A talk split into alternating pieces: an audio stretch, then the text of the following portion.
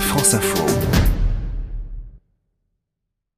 Aujourd'hui, je suis avec Amaury, 13 ans, à qui vous conseillez ce qu'il faut en fait qu'il commande quand il va au restaurant.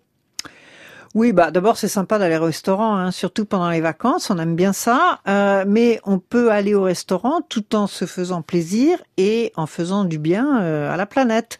Euh, on peut aller euh, dans des restaurants qui ont des labels, euh, bon pour la planète, anti-gaspi, fait maison, locaux, et, et, ça c'est bien. On peut aussi essayer de découvrir de nouvelles saveurs, parce que souvent on tourne un peu toujours autour des mêmes choses. Hein.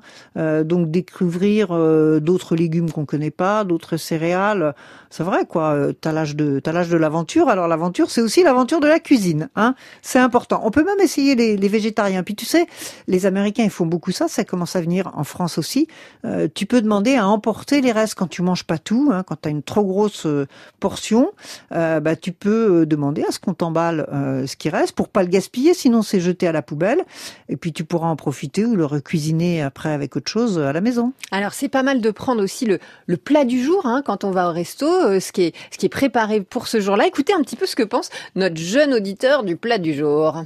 Généralement, euh, c'est pas trop euh, le genre de plat qui me plaît. Je préfère prendre euh, des choses que j'ai l'habitude de prendre et que j'aime bien. Bon Dieu, des habitudes à 13 ans. Eh oui, c'est ça. Non, mais justement, bon, bien sûr, tu peux toujours prendre un burger frites, hein, ça, il n'y a pas de problème. Mais à ce moment-là, euh, essaye de vérifier quand même euh, qu'il n'y a pas trop de, c'est pas trop industriel, quoi. Mais l'avantage du plat du jour, bah, c'est justement que tu découvres des choses différentes. Alors, il faut avoir un petit peu d'audace, euh, et puis tu vas voir que après, ça va peut-être te donner des envies aussi, toi, de, de cuisiner toi-même avec des choses que tu n'avais pas imaginé qui existent. Voilà, un resto bon pour la planète, c'est soit un resto avec un label, soit un resto où on se fait le, plat du jour. Ça, c'est plutôt un, un bon conseil euh, pour les papilles et pour l'environnement. Merci Isabelle Autissier.